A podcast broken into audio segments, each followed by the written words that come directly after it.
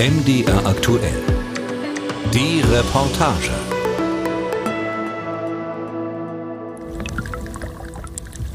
Es tropft. Es bilden sich Rinnsale, die sich zu kleinen Bächen vereinen. Es entsteht eine Spannung, die das Eis krachen lässt. So hört es sich an, wenn die Sonne einen Gletscher zum Schmelzen bringt. Wenn kleine Gletscher sterben, ist es nicht an sich schlimm. Wir haben eine Veränderung der Landschaft. Mehr ähm, Geröll kommt zum Vorschein, Bergflanken werden instabiler, dass sie weniger durch das Eis stabilisiert sind. Wir verlieren die Attraktivität des Gebirges, aber grundsätzlich hat das keinen größeren Effekt. Sagt der Schweizer Gletscherforscher Matthias Huss. Er beobachtet seit Jahren, wie die Erderwärmung das Eis der Alpen in Rekordtempo schmelzen lässt. Wenn aber die großen Gletscher zu schmelzen beginnen und vielleicht ganz verschwinden, dann hat das durchaus weitreichende Folgen. Erste Gletscher sind bereits komplett verschwunden. Viele haben deutlich an Ausdehnung und Volumen abgenommen. Während Archäologen aus dem schwindenden Eis Zeugen vergangener Zeiten bergen, versuchen andere, die Gletscherschmelze mit technischen Maßnahmen zu bremsen. Der Gletscher Gurschenfirn am knapp 3000 Meter hohen Gemsstock oberhalb des Bergdorfs Andermatt. Jedes Jahr, wenn die Skisaison vorbei ist und die Temperaturen steigen, wird es gleich unterhalb der Bergstation der Seilbahn am obersten Abschnitt der dortigen Skipiste geschäftig. Schnee wird mit Planierraupen so zusammengeschoben, dass der darunterliegende Gletscher gut abgedeckt ist. Schließlich wird alles mit einem riesigen Vlies abgedeckt. Auch Dani Meyer von der Skiarena Andermatt Sedrun Disentis hilft mit. Dann legen wir eine Fließbahn an der anderen, die sind 5 Meter breit und 50 Meter lang und nähen diese dann mit einer äh, Industrienähmaschine zusammen. Um den Gletscher für den Sommer zu verpacken, wird ein Spezialvlies verwendet. Das ist äh, robuster als irgendwie normales Vlies, das man im Baumarkt erhält. Es ist auch dicker und ist äh, vor allem auch resistent gegen das Wetter. Die weiße Abdeckung soll gleich mehrfach gegen die Gletscherschmelze wirken. Das Vlies reflektiert zum einen das Sonnenlicht, gleichzeitig isoliert es den Gletscher, hält ihn somit kühl und schützt ihn vor Regen, der das Tauen beschleunigen würde. Der Gurschenfirn war 2005 der erste Gletscher der Schweiz, der mit derartigen Textilbahnen abgedeckt wurde. Daraus wurde eine jährliche Routine. Das Motiv dafür ist nicht Landschaftspflege oder Naturschutz, sondern es geht um wirtschaftliche Interessen. Durch die Abdeckung des Gletschers soll das Skigebiet am Gemsstock gerettet werden. Denn nach einem Hitzesommer war das Eis des Gletschers so stark abgeschmolzen, dass Skifahrende nicht mehr von der Bergstation der Seilbahn auf die Gletscherskipiste gekommen wären. Früher war jetzt auf dieser Höhe sicher Gletscher bis nach oben. Der Gletscher ging dann immer mehr zurück und man kommt tiefer und die Felsen sind äh, senkrecht. Also so kommt man dann auch nicht mehr auf die Pisten herunter. Die Abdeckung des Gletschers mit Vlies hoch oben am Berggipfel ist extrem aufwendig, erläutert Dani Meyer. Wir haben mal grob durchgerechnet. Wir schätzen so pro Saison der ganze Aufwand mit Personal, mit Maschinenstunden, mit neuem Material kostet uns nur dieser Punkt für diese Schneerampe ca. 50.000 Franken. Eine enorme Investition für ein relativ kleines Stück Gletscher. Doch sie soll das Skigebiet in Andermatt erhalten und die Arbeitsplätze sichern.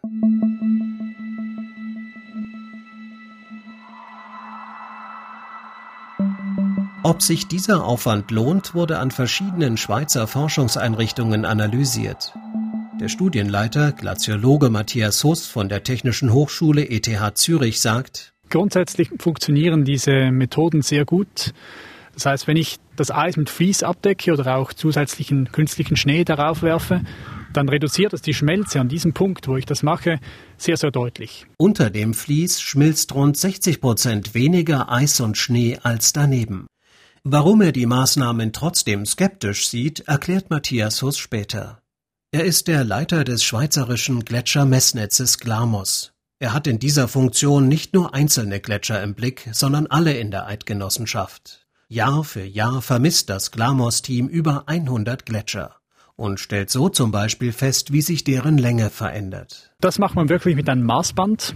Man misst dort einfach, wo steht die Gletscherzunge, also das Ende des Gletschers und wie viel zieht sie sich zurück von einem Jahr zum nächsten. Viel aussagekräftiger, aber auch aufwendiger zu messen ist diese sogenannte Massenbilanz. Dort bestimmt man wirklich auf dem Gletscher, wie viel Eis schmilzt an verschiedenen Stellen. Wir haben dort Messstangen, die ins Eis eingebohrt werden. Und diesen Stangen kann man ablesen, ob wir eine Reduktion der Eisdicke an dieser Stelle haben oder ob vielleicht sogar im oberen Bereich eine Schicht Schnee dazukommt. Mithilfe dieser Daten zusammen mit Luftaufnahmen wird nicht nur die Massebilanz der Gletscher bestimmt, sondern auch ihre Fließgeschwindigkeit. Nirgendwo sonst in der Welt wird ein so umfassendes Lagebild erstellt wie in der Schweiz.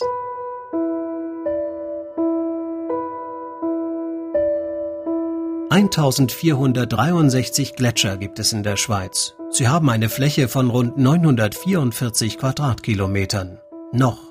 Denn die Gletscher sind seit Jahrzehnten auf dem Rückzug. Pro Jahr, so erzählt Matthias Huss, nahm ihre Fläche um rund ein Prozent ab in den letzten Jahren gar um zwei Prozent. Jetzt mit der Klimaänderung passiert es, dass wir weniger Schneefall kriegen, da die Temperaturen auch wärmer werden, auch im Herbst und im Frühjahr. Deshalb mehr Niederschlag als Regen fällt.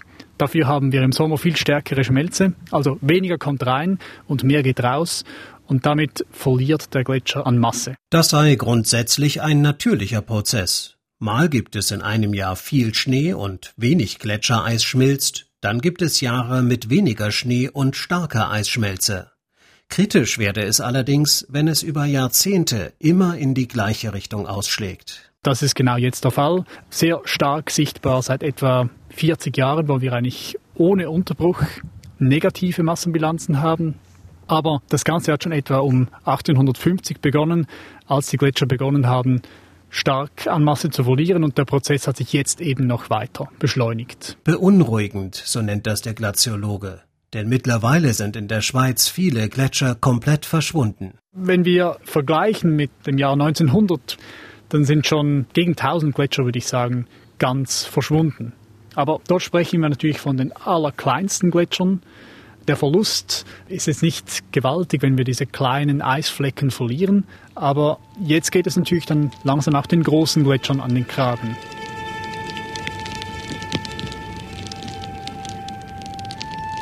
An das Sterben der Gletscher war nicht zu denken, als Mitte des 18. Jahrhunderts die ersten Touristinnen und Touristen in die Schweizer Alpen kamen. Aus England, Russland, Holland, Frankreich und später auch aus der neuen Welt erzählt die Literatur- und Kulturwissenschaftlerin Barbara Piatti.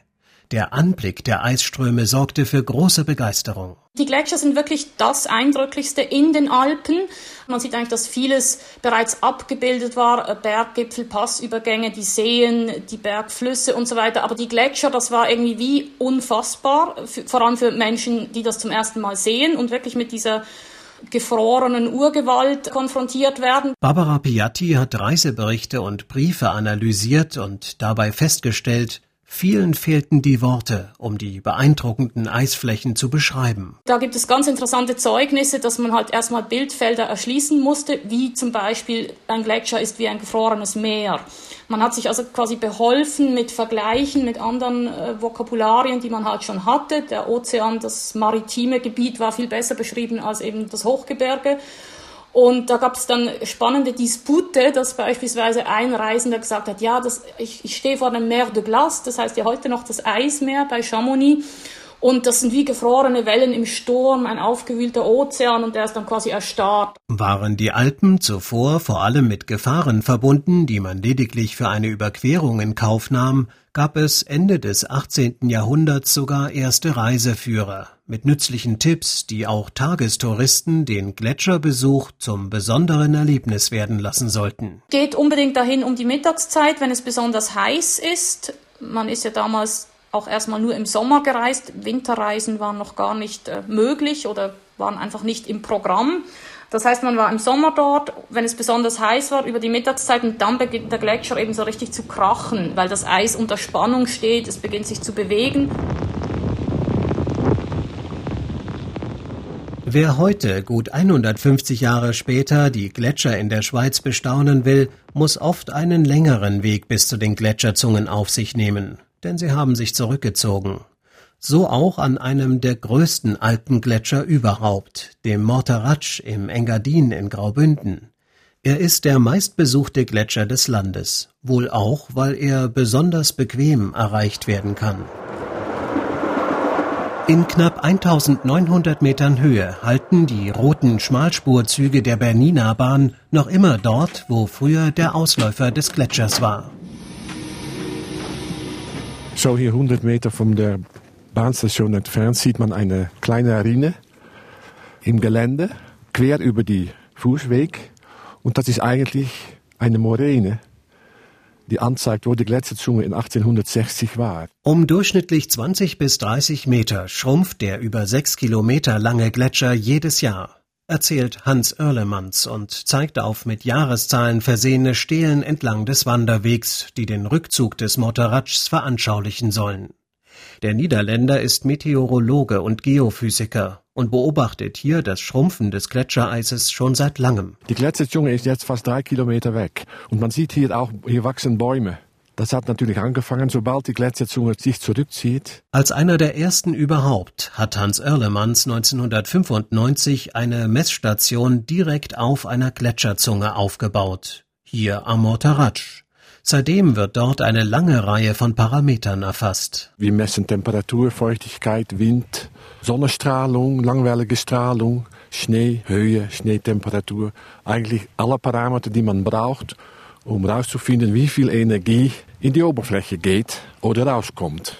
Und alles, was in die Oberfläche geht, wird dann irgendwann benutzt für das Schmelzprozess. Weltweit gibt es mittlerweile solche Messstationen. Sie zeigen, die Erwärmung verläuft in den Alpen schneller als im globalen Durchschnitt.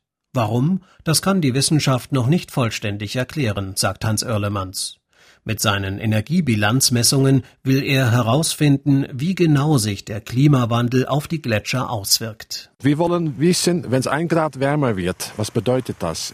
Schmilzt ein Meter Eis mehr oder zehn Zentimeter oder zehn Meter? Wie empfindlich die Gletscher auf steigende Durchschnittstemperaturen reagieren, kann Hans Oerlemanns anhand seiner Energiebilanzmessungen klar aufzeigen. Wir können ganz allgemein sagen, für die großen Alpengletscher bedeutet ein Grad Temperaturanstieg zwei Kilometer Rückzug. Das ist so grob gesagt die Größenordnung. Das haben wir herausgefunden. Aber Gletscher ist natürlich langsam. Es ist nicht so, wenn ich es jetzt ein Grad wärmer mache, dass er gleich kürzer wird. Das dauert. Der Gletscher, die reagiert, ja, der braucht schon 20, 30 Jahre. Klimaskeptiker, so sagt Hans Oerlemanns, würde er gern mitnehmen zum Morteratsch-Gletscher, wo man die Folgen der Erderwärmung so deutlich sehen kann. Dabei sind die Ursachen des Klimawandels für den Wissenschaftler klar. Es ist immer eine Mischung aus natürlichen Faktoren und Mensch. Aber der Mensch wird immer stärker. Und ich bin davon überzeugt, was wir die letzten 20 Jahre sehen, das ist hauptsächlich Treibhaus. Da bin ich sicher. Und der Meteorologe und Physiker ergänzt, wir wissen genau, was ein CO2-Molekül in der Atmosphäre mit Strahlung macht. Das wissen wir ganz genau.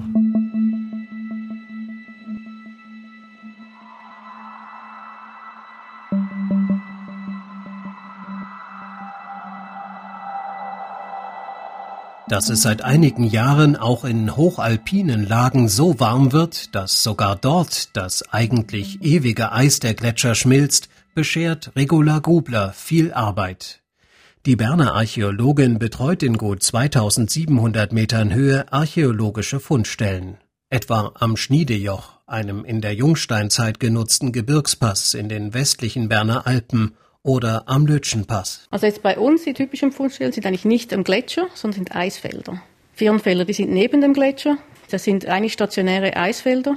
Das Eis bildet sich und bleibt über Jahrtausende und deswegen können auch Jahrtausende später wieder Objekte rausschmelzen. Das bekannteste durch den Gletscherschwund freigelegte archäologische Objekt ist der Ötzi.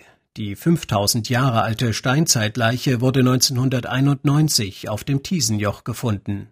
Seitdem hat die Gletscherarchäologie immer mehr zu tun.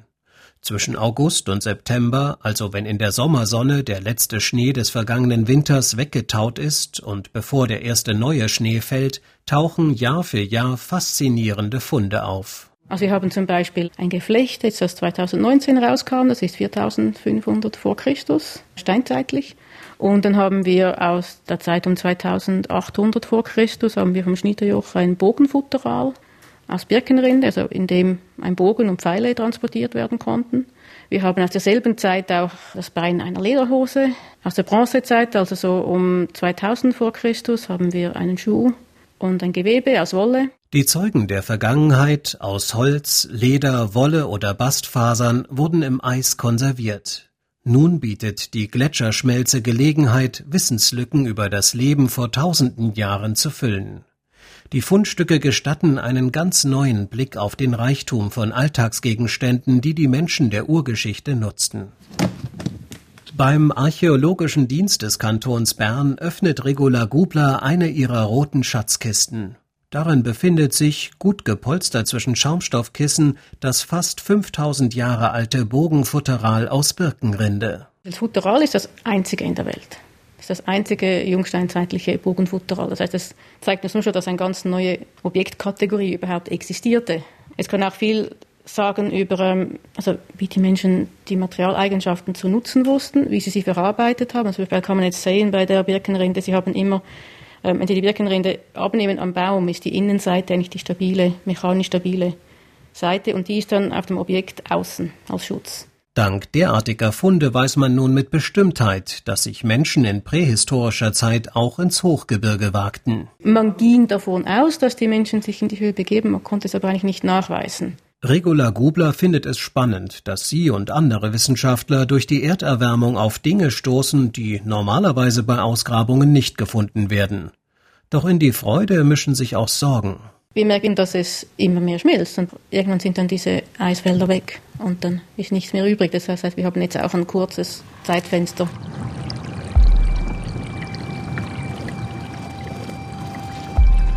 Zurück ins Engadin, zum Mortaratsch-Gletscher. Der Gletscher insgesamt verliert im Moment pro Jahr etwa 15 Millionen Tonnen Eis. Alleine an einem Hitzetag kann bis zu eine Million Tonnen Eis schmelzen erzählt Felix Keller. Der Gletscherforscher vom Zentrum für angewandte Glaziologie in Samedan will dieser Entwicklung gegensteuern und das Sterben des Gletschers aufhalten. Er hat sich ein gigantisches künstliches Beschneiungssystem ausgedacht. Quer über den Gletscher will er ein Kilometer lange Seile spannen, daran Wasserleitungen und hunderte Sprühdüsen befestigen. Sie sollen aus Schmelzwasser eines oberhalb gelegenen Gletschers eine Kunstschneedecke erzeugen. Wir bezeichnen das eine Art Schmelzwasserrecycling. Das heißt, dass wir im Sommer, wenn massenweise Schmelzwasser anfällt, dass wir das oben behalten und dann im kalten Winter daraus Schnee produzieren, um zuverlässig den Gletscher zu schützen. Eine Pilotanlage wurde bereits in Betrieb genommen, gefördert unter anderem von der Schweizer Regierung. Die Technik funktioniert bei winterlichen Außentemperaturen und dank des durch das Gefälle vom Gletschersee herrschenden Drucks ohne Stromzufuhr. Felix Keller sagt, viel Schnee sei nötig, um den Schutz bis zum Sommer zu erhalten. Es braucht eine etwa 10 bis 12 Meter hohe Schneedecke. Wenn man das umrechnet, dann sind das rund 3 Millionen Tonnen Schnee, die wir jedes Jahr produzieren müssen. Doch wie lässt sich diese gewaltige Menge Schnee am effizientesten erzeugen? Welche Düsengröße braucht es? Welchen Wasserdruck? Das will der Glaziologe mit seinem Versuch herausfinden. Kritiker bemängeln, dass die Anlage Millionen kostet und zudem einen enormen Eingriff in die Natur darstellt. Felix Keller sagt dazu, Auch mich schmerzt es, dass man quasi einen derart massiven Landschaftseingriff machen muss. Es geht darum, dass Menschen eine lohnenswerte Zukunft haben, damit sie überhaupt überleben. Denn Millionen seien abhängig von den Gletschern und ihrer Funktion als Süßwasserspeicher, etwa im Himalaya. Dort sieht er eine Einsatzmöglichkeit für seine Technik. Durch das Beschneien könnte das Abschmelzen eines Gletschers nicht komplett gestoppt werden, sagt Felix Keller, aber, so kalkuliert er, um 30 bis 50 Jahre verzögert werden. Die Schweizer Gletscher sind zu einem Symbol für den Klimawandel geworden, denn steigende Temperaturen und Hitzewellen haben dafür gesorgt, dass sie in den vergangenen Jahrzehnten stärker geschmolzen sind als je zuvor seit Beginn der Messungen. Angesichts dessen scheint es nur logisch, dass versucht wird, das Sterben der Gletscher zu stoppen, sei es mit Beschneiungsanlagen oder durch die Planen, die über einzelne Gletscher gelegt werden. Tatsächlich werden nur 0,02 Prozent der gesamten Gletscherfläche der Schweiz den Sommer über abgedeckt. Doch mit einem erstaunlichen Effekt, erklärt Glaziologe Matthias Huss von der Technischen Hochschule ETH Zürich. Allein durch diese Abdeckungen sind jährlich 350.000 Kubikmeter Gletschereis vorerst erhalten geblieben. Ein kleiner, fast verschwundener Gletscher konnte sogar wiederbelebt werden. Das klingt gut, Dennoch, sagt der Glaziologe nach eingehender Analyse, lohnt sich der Aufwand nur lokal begrenzt, etwa um Skipisten oder touristische Attraktionen zu sichern. Theoretisch funktioniert das Ganze, praktisch umsetzbar ist es meiner Ansicht nach aus Kostengründen, aber auch aus Umweltschutzgründen nicht. Denn solche künstlichen Eingriffe auf Gletschern, die ziehen natürlich sehr viele Probleme nach sich. Also man greift in die Natur ein, um sie zu schützen. Und das ist irgendwo paradox. Ganze Alpengletscher mit Hilfe von Fließabdeckungen oder künstlicher Beschneiung zu sichern, sei weder realisierbar noch bezahlbar. Matthias Huss zieht den Schluss. Wir können die Gletscher ein Stück weit zumindest retten, aber eben nur mit globalen Maßnahmen, indem das Klima geschützt wird.